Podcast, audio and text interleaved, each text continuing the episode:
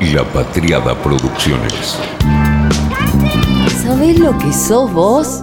Una anaconda con memoria sos.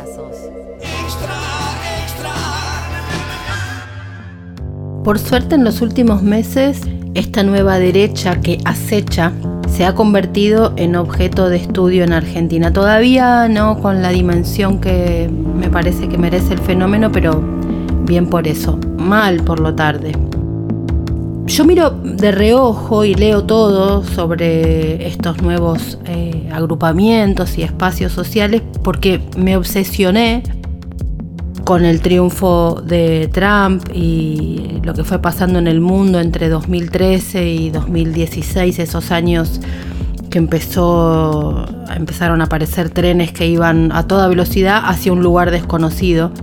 Así que leo todo lo que aparece. Me interesa comprender a ese enemigo que creo que aún no está del todo estudiado. Es el enemigo a vencer y crece y todavía no está del todo estudiado.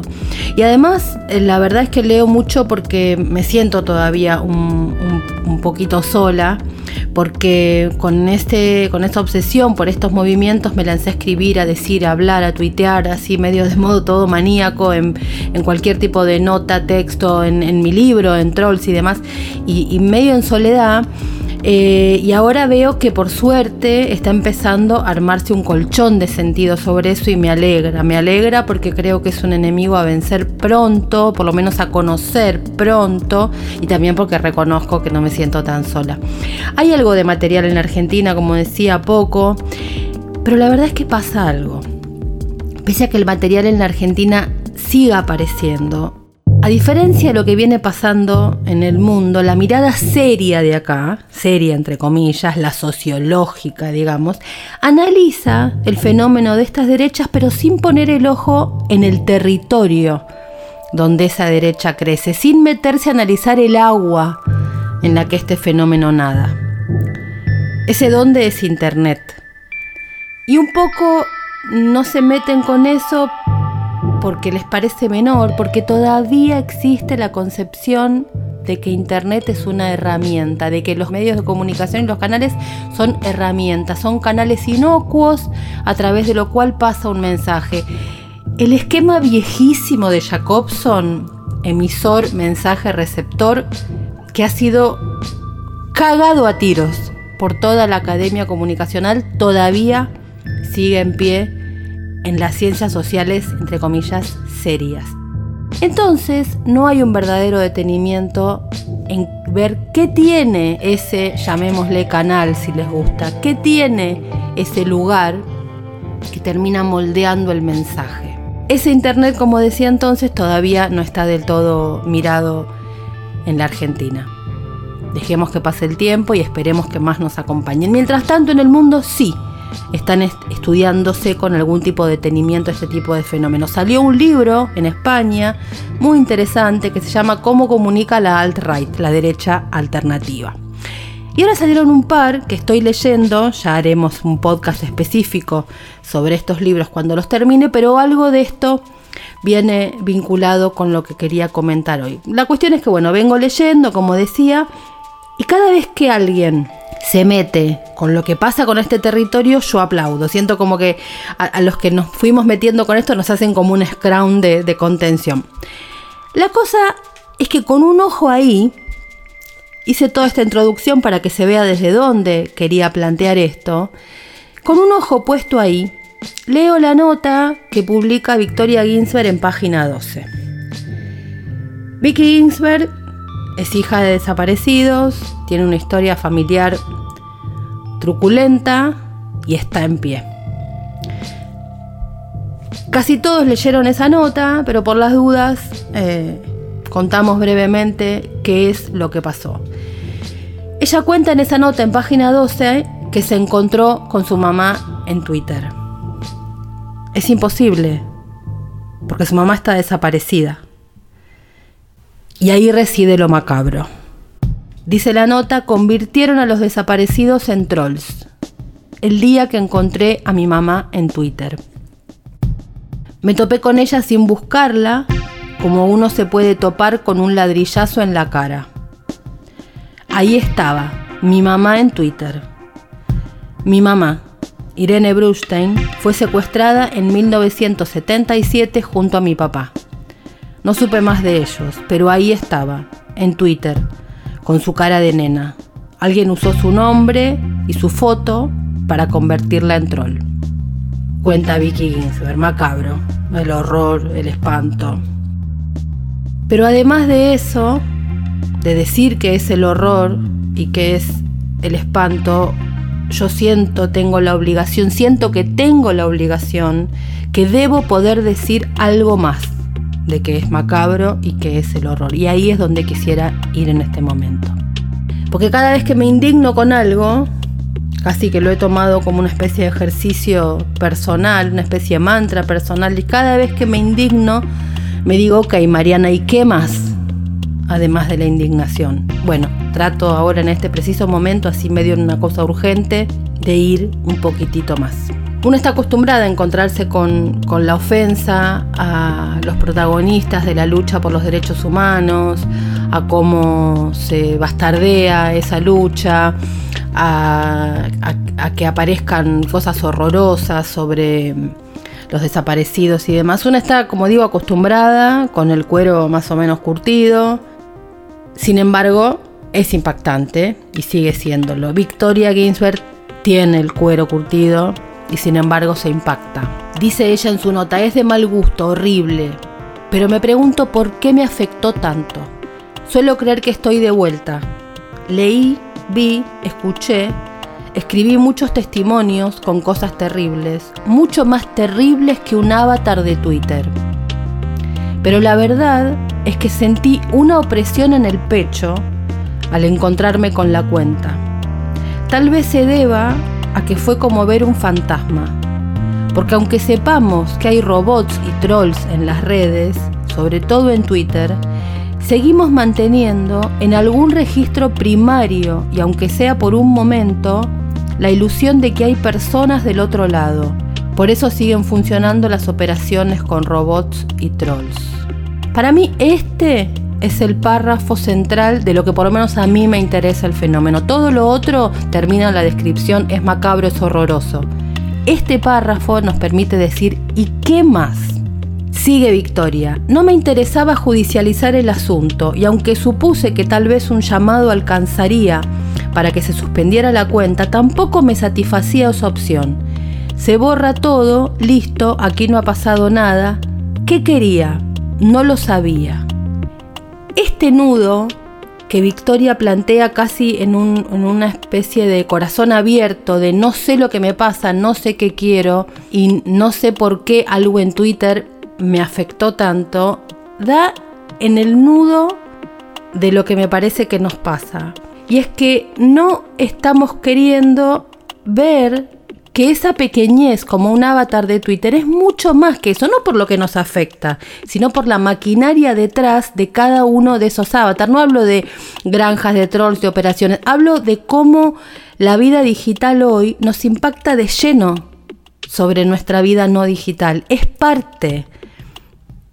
Lo digo como casi desesperada, ¿no? Pero sí, a veces siento la desesperación, ese gesto que a veces se hace de minimización con la vida digital con franqueza me desespera.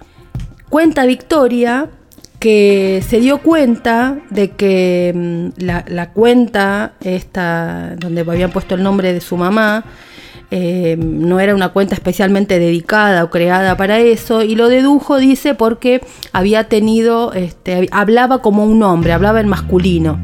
Entonces se preguntó si la habían cambiado poco tiempo antes, si tenía que ver con algún tipo de investigaciones que ella hubiera hecho. Bueno, sí, eh, en parte ella lo dice tratando de, consultar sobre ese tema, sí, así funciona, se cambian los perfiles, se, se compran o, o, directamente no, se militan esas cuentas grandes que tienen seguidores o que tienen historia, se le cambia el perfil y listo. No son robots en general y no son necesariamente pagos. Robots son esos que nos encontramos y que nos pasamos una madrugada riéndonos eh, cuando fue lo de caricias significativas. Esos son bots. Estos son personas. Personas que militan. Que militan esto, el horror. Sí, que militan esto. Vicky también dice que era berreta que es eh, ordinario y berreta el modo en que estaba escrito ese, los textos de esa cuenta, es a propósito. Y cuenta también que esta cuenta, que tenía el fantasma de su mamá, interactuaba con otras cuentas. Por ejemplo, con Raimundo Villaflor, que también otro desaparecido, y con otras cuentas más, arroba de SAP 1237. Em, y lo que hacían estas otras cuentas era jugar, divertirse, volver un meme la tragedia. Por ejemplo, la de Villaflor decía soy un militante peronista con una personalidad explosiva. Nos quedan 7.800 cupos. Otra de las cuentas tenía una, un encabezamiento que parecía que lo estaban tirando de un avión. Otra que decía que era médico y que estaba en La Plata, donde lo habían secuestrado. Otro decía tengo fobia a los falcón verde. El consumo irónico los memes como arma letal a la hora de discutir. Ahora lo que pasa es que hay cosas con las que sí se juega. Entonces, pregunto, y, me sumo a la pregunta de, de Victoria, ¿por qué esto impacta? Pero agrego otra, ¿por qué nos toma por sorpresa? Me encantaría que alguna vez entendiéramos la seriedad del problema yo sé que soy insistidora, una especie de plomazo con, con el tema, pero creo que ya nadie puede decir que lo que pasa en las redes no nos afecta o que no es parte de nuestras vidas. Me parece que hay que dejar de minimizar y de burlarnos porque hoy vimos, vivimos, que un límite también se cruzó. A Victoria la entrevistaron y ella en un momento dice cuentas que interactúan con mi mamá. Cuentas que interactúan con la cuenta falsa creada con el nombre de su mamá, pero ella dijo cuentas que interactúan con mi mamá. Por supuesto que tiene razón en esa especie de lapsus o inconsciente, no sé cómo se dirá en psicoanálisis, porque así rápidamente y de, de modo preocupada o angustiada, ella lo dijo en ese modo brutal y puso el dedo en lo que nos pasa. El avatar es mucho más que un avatar a esta altura para nosotros. Solo que reconocerlo me parece que nos saca la superioridad. Estamos más cómodos en el gesto de, ja, esto es solo Twitter. Me parece que ya no, y justamente lo que a, Vicky le heló la sangre, y pese a que está curtidísima, es porque observó algo ahí. Hay algo más ahí. Yo escribí en, en el libro Troll, Sociedad Anónima, que Hitler no tuvo redes sociales, ni Stalin, ni Mussolini, ni Genghis Khan, ni Attila, aunque después digo que bueno, que sí que las tuvieron, que no fueron digitales, claro, pero las redes sociales existen desde que pintamos por primera vez una cueva o danzamos alrededor de la fogata. Está claro que el odio y la intolerancia no son un fenómeno nacido en el siglo XXI, eso es evidente. Sin embargo, las sociedades habían ido delimitando y conteniendo el peligro que la polarización y la radicalización generaban. Las plataformas digitales parecen ser, y me animo a decir ahora que son, las que están borrando en menos de una década todas las defensas, todos los anticuerpos que habían generado las democracias ante los peligros totalitarios. Esas defensas que estaban sociales que teníamos ante ciertos movimientos, ante ciertos peligros, hoy parecen que no están funcionando, se nos caen. De hecho, el horror que sentimos un poco es por eso, me parece. Hace una década, 15 años, alcanzaba con que cualquier persona de la política cometiera un exabrupto, dijera alguna barbaridad y sus posibilidades se derrumbaban. Hoy, el exabrupto parece ser el motivo, la causa, la razón por la que consigue adeptos. Entonces, la pregunta correcta y que me parece que no estamos haciendo bien, es qué pasa en esta época. No cómo es el odio a lo largo de la historia, cómo es en esta época. A mí lo que me sorprende es cuán inmensa es nuestra sorpresa ante situaciones así, no la de Victoria, digo en general. El que nos sorprenda así, me parece, da cuenta de que no lo estábamos esperando y que no lo estuviéramos esperando desnuda que no estamos adelantando la jugada de ese adversario peligroso y audaz que no tiene límite, que va a jugar con todo. No lo estamos leyendo, no lo estamos midiendo. Seguimos creyendo que estamos discutiendo con una derecha vieja como la neoliberal, que también, pero no es la misma que, que, esta, seguimos creyendo que seguimos disputando solamente con aquella derecha neoliberal de los 90 y no tenemos en cuenta el nuevo escenario. Este nuevo escenario tiene a esta derecha que es audaz, arriesga, es antisistema en una cantidad inmensa de cuestiones. No tienen límites. Es un jaque a las democracias y a los consensos sociales mínimos. Lo que no estaba en duda, más allá de que nosotros no se damos un ápice, hoy está siendo puesto en cuestión. Y no es igual al fascismo, ni, al nazismo, ni a nada así. Incluso en aquellos regímenes había núcleos duros de lo racional que no se rompía. Esto es de otro orden.